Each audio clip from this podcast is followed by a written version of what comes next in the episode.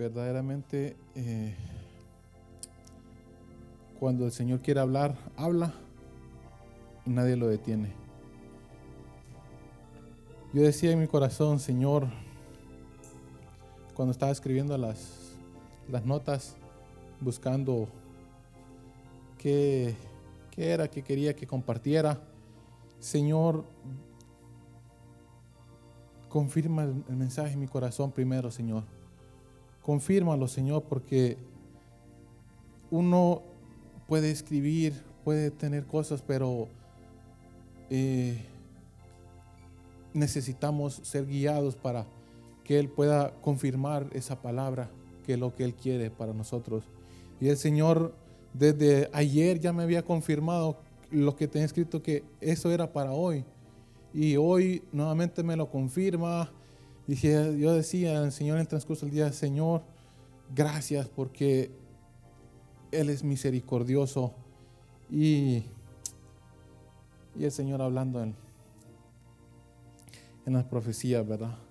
Casi adelantó un parte del mensaje, pero decía que Dios omnipotente, Él, Él es el Todopoderoso.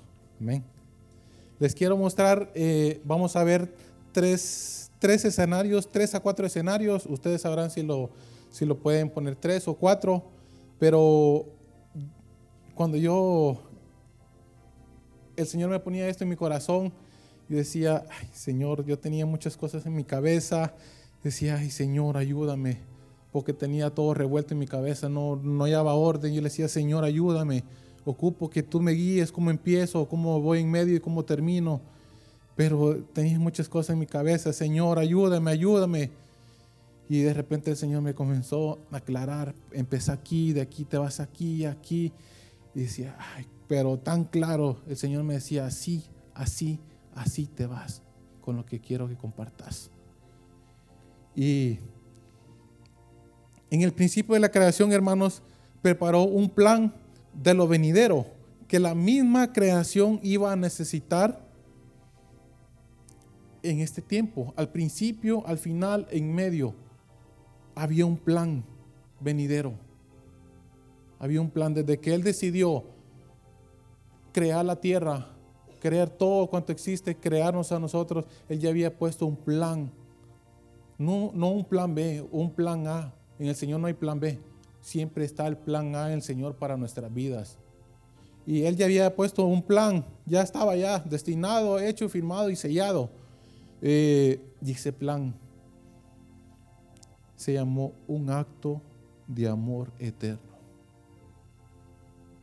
Podemos ver que en el principio de la creación eh, el Señor creó los cielos y la tierra, formó cada día, fue formando cada parte que la historia ya la sabemos y formó al hombre a imagen de, su, a imagen de él, a su semejanza, creó la ayuda idónea, no la ayuda idónea, idónea. Eh, aclarando un punto, hermano. Eh, es broma, es broma. Eh, pero vemos en Génesis capítulo 3, versículo 6. Quiero que, que vayamos ahí. Génesis 3.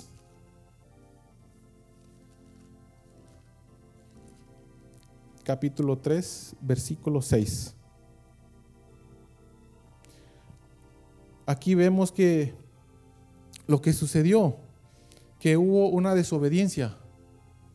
Dice que, eh, y vio la mujer que el árbol era bueno para comer y que era agradable a los ojos, y el árbol codiciable para alcanzar sabiduría, y tomó de su fruto y comió y dio también a su marido, el cual comió así como ella. Allí empezó cuando hubo desobediencia. En ese momento, hermanos, cuando hubo la desobediencia, ya había un escenario, ya estaba formando un escenario. No solo acá en la tierra, sino que había un escenario en los cielos. Porque los ángeles, hermanos, estaban viendo lo que estaba sucediendo en la tierra. estaba Dios viendo, estaba Jesús viendo, estaba el Espíritu Santo viendo, estaban los ángeles viendo hacia la tierra y estaba el primer escenario en los cielos, viendo lo que estaba sucediendo. Hubo desobediencia, los ángeles no sabían lo que iba a pasar. Solo Dios, Espíritu Santo y Jesús. Estaba sucediendo la desobediencia abajo, arriba ya estaba formando un plan. Y ese plan comenzó a echarse a andar. Comenzó a caminar ese plan. Comienza Jesús a decir, Padre, tú sabes que esto iba a pasar. Tú sabes que yo iba a tomar una decisión. Yo pongo mi vida en el tiempo adecuado para cumplir ese plan. Y estaba ese escenario ahí arriba. Y Jesús ya había tomado esa decisión. Una decisión, hermanos, que nosotros diríamos, ¿cómo alguien puede dar su vida por alguien desconocido? Por lo general, uno pelea por alguien que conoce, un amigo, pariente, por, por cualquier persona que uno conozca y todo. Pero Jesús estaba tomando su vida para poner en la cruz por nosotros los desconocidos, por alguien que no conocía. Pero la decisión más grande no solo era poner su vida, sino que dejaba los cielos, dejaba su trono dejaba su lugar, su gloria. Se despojó de sus vestiduras reales para hacerse como uno de nosotros. Todo lo dejó por nosotros. ¿Para qué? Para ganarnos. Segundo escenario, Mateo 27.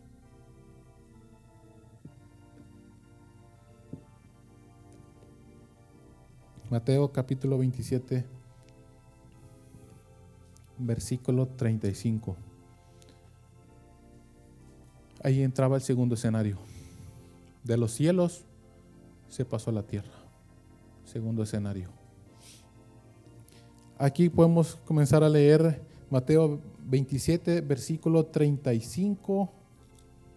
Dice, cuando lo hubieran crucificado, repartieron entre sí sus vestidos, echando suertes para que se cumpliese lo dicho por el profeta. Partieron entre sí mis vestidos y sobre mi ropa echaron suertes. Antes que se formase esto, lo que estaba pasando, lo que es en el tiempo de Jesús, el salmista ya lo había declarado que iba a pasar el Salmo 22 relata el suceso, la acción, el momento, lo que iba a suceder en la venida de el que iba a poner la vida por nosotros, el que iba a dar la redención. Sigue el versículo 35 del Mateo 27, versículo 38. Dice, entonces crucificaron con él a dos ladrones, uno a la derecha y otro a la izquierda. Y los que pasaban le injuriaban, meneando la cabeza y diciendo, tú que derribas el templo y en tres días lo reedificas, sálvate a ti mismo, si eres hijo de Dios, desciende de la cruz. Desciende de la cruz. De esta manera también los principales sacerdotes, escarneciéndole con los escribas y fariseos, y los ancianos decían, a otro salvó así mismo no se puede salvar. Si es el rey de Israel, descienda ahora de la cruz y creeremos en él. Versículo 43. Confió en Dios, líbrele él ahora si le quiere, porque ha dicho, soy hijo de Dios. Lo mismo le injuriaban también los ladrones que estaban crucificados con él. Y desde la hora sexta hubo tinieblas sobre toda la tierra hasta la hora novena. Cerca de la hora, cerca de la hora novena, Jesús clamó a gran voz diciendo, Eli, Eli, lama sabactani. Esto es, Dios mío, Dios mío, ¿por qué me has desamparado? Ya casi poco lo que hacía falta, poco lo que hace falta en este momento para que se cumpliese lo que estaba relatando Salmo capítulo 22. Vayamos ahí.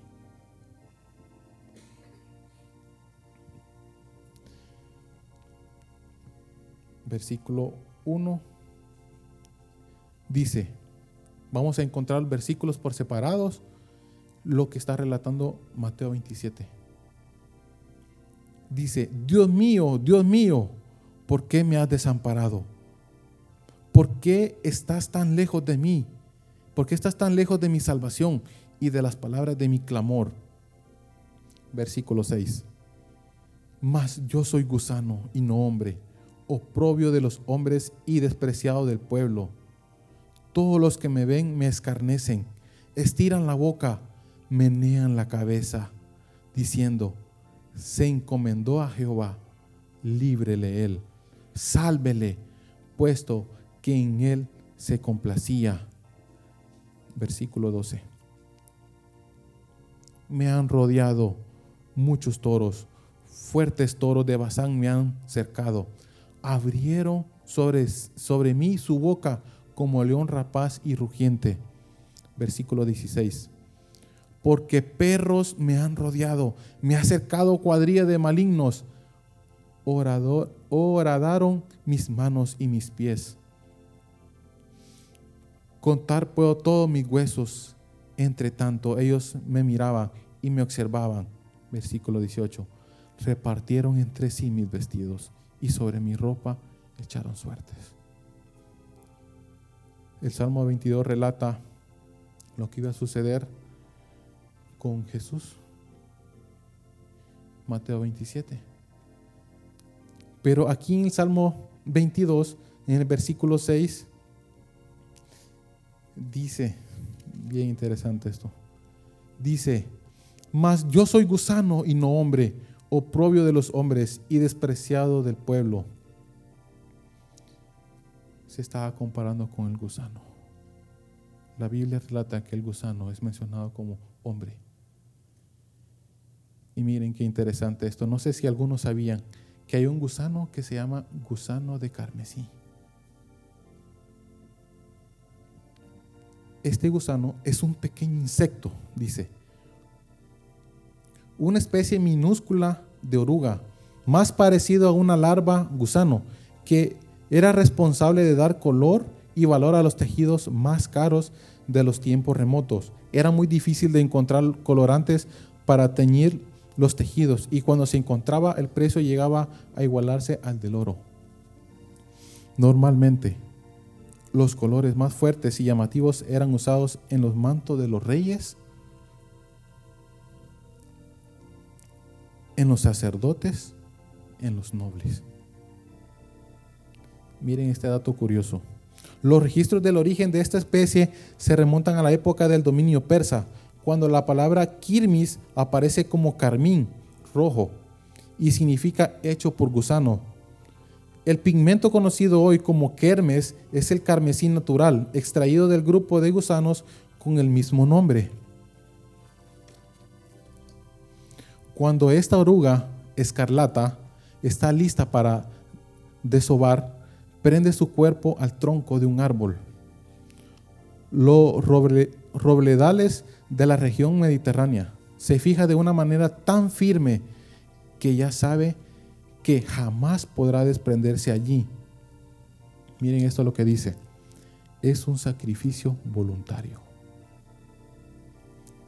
Los huevos depositados debajo de su cuerpo quedan protegidos hasta ser incubados, capaces de desarrollarse solos, muriendo la oruga. Su fluido carmesí mancha su cuerpo y toda la madera a su alrededor. Dice, además, el gusano carmesí también debe sacrificarse para tener descendencia. no puede tener descendencia sin morir, porque se adhiere para siempre al árbol, para proteger a sus crías mientras esperan nacer en el momento adecuado. Además, estos jóvenes se alimentan de su madre para el sustento inicial antes de salir al mundo. Un aspecto interesante de esta criatura es lo que atraviesa para dar a luz a sus crías. Si bien los insectos nacen con patas, las hembras del gusano carmesí eventualmente pierden el uso de, de sus patas. Razón por la cual aparentemente se le dio la designación de gusanos. Poco después ocurren los siguientes eventos asombrosos. Dice, cuando la hembra de la especie del gusano escarlata estaba lista para dar a luz a sus crías, sujetaba su cuerpo al tronco de un árbol, fijándose tan firme permanentemente que nunca más iría. Los huevos depositados debajo de su cuerpo fueron así protegidos hasta que las larvas eclosionaron y pudieron entrar en su propio ciclo de vida. Cuando murió la madre, el líquido carmesí manchó su cuerpo y la madera que lo rodeaba. El gusano carmesí tiene relación con lo que hizo Jesús en la cruz. Un sacrificio voluntario. Nadie lo obligó a él a hacerlo. Nadie. Pero miren que todo lo que sucede es exactamente lo que Jesús hizo en la cruz. Este es el otro escenario en la naturaleza. Que el gusano carmesí dice que se adhiera al árbol y cuando va a tener sus crías, dice que se aferra tanto a él que sabe que es ahí va a morir. Y cuando muere, miren, se tiñe rojo. Cuando Jesús es crucificado, su sangre tiñó de rojo el madero. Y dice que tenía que morir para que diera vida a quienes? A sus hijos. Hermanos, por eso el plan se le llama un acto de amor eterno. Y eso aún permanece vigente. No se ha acabado. Para los que no tienen esperanza. Para los que aún están desanimados para aquellos que están, que no hayan que hacer, tan desesperados, que están así, el borde de tirarse al abismo, porque piensan que no hay salvación. No hay nada que los pueda salvar, como hacía la profecía. Esa palabra del enemigo, que no la oigamos, porque todavía hay salvación todavía hay esperanza. Yo cuando oía esto y, el Señor me comenzaba a, relatar los eventos, yo decía, Señor, en verdad, qué sacrificio, qué sacrificio, qué comparación, qué control de hacer un animalito que se llame gusano, que despida color rojo carmesí, como el color de la sangre, que se prenda al madero con un sacrificio voluntario, sin obligación a nada, para dar vida a sus hijos, para que ellos puedan estar listos para salir a dónde? Al mundo, pero teñidos de su sangre. Hermanos, que Dios, cómo prepara el escenario de los cielos en la tierra, en la naturaleza. Yo cuando decía Señor, y uno lo, lo poquito que hace por el Señor lo poquito que hace, hermanos, con el gran sacrificio en la cruz. Nada comparado. Nada comparado, hermanos. Y, cuando, cuando veía yo, cuando estaban cantando el coro detrás del velo, yo decía, Señor, dio su vida, derramó su sangre, liqueando esa sangre en el madero. esa gotita, que aún está ahí, liqueando, hasta que Él venga para redimirnos de todos nuestros pecados. Y está vigente, hermanos, y detrás del velo dice que el sacerdote no puede pasar detrás del velo, pero el sumo sacerdote sí podía hacerlo. Cuando él murió, vayamos a Mateo, Mateo 27, versículo 50.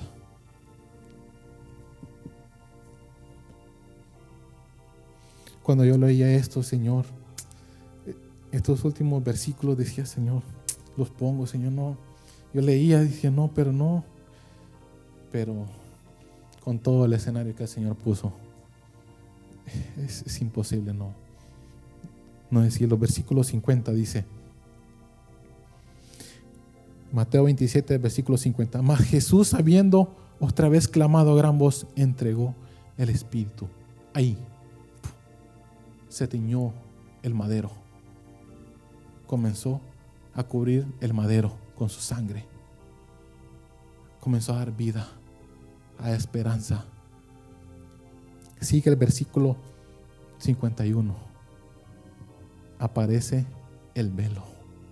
Detrás del velo, la belleza que hay ahí, la hermosura.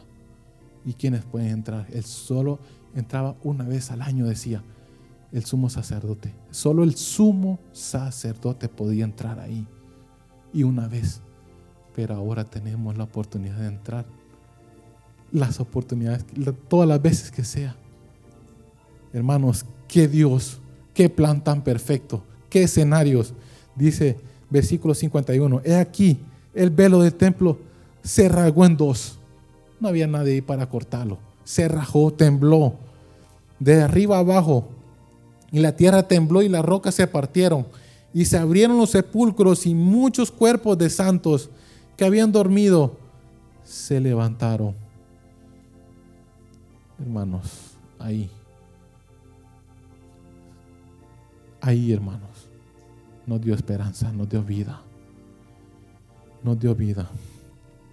Pongámonos de pie, ya bien corto. Eh, con esto termino.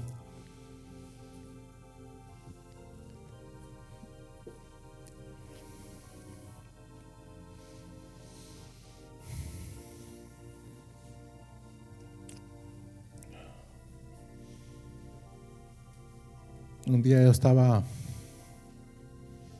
angustiado.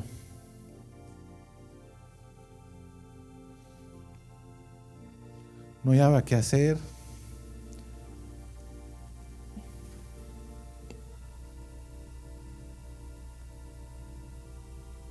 Yo decía, Señor, ¿por qué esto? ¿Para qué esto, Señor? No había alivio.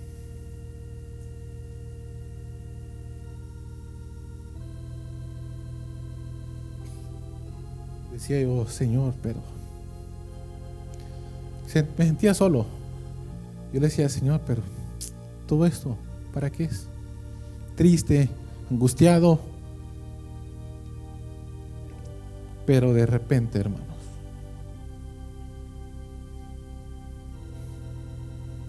se vino esa voz que me dijo, yo te amo.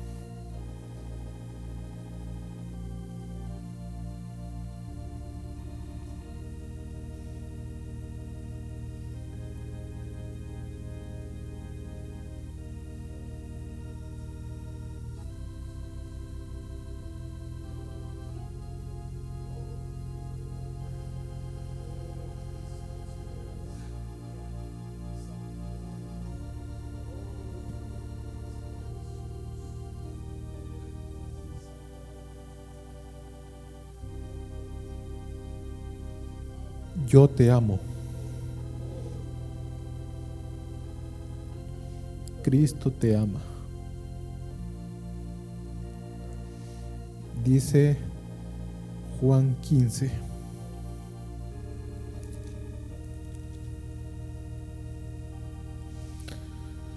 verso 13.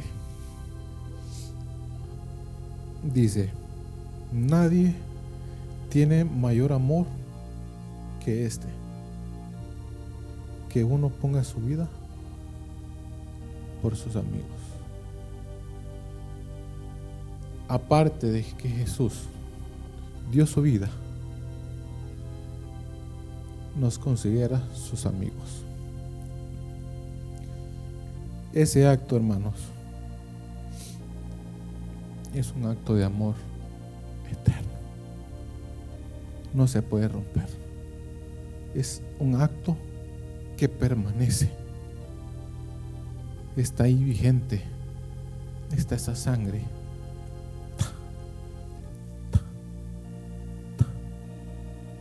Liqueando. Vigente. Liqueando. Ahí está. Esperando a muchos todavía. Esperando a muchos para cumplir en muchas vidas ese acto de amor, dejando su vida, tiñendo el madero de rojo, del rojo carmesí.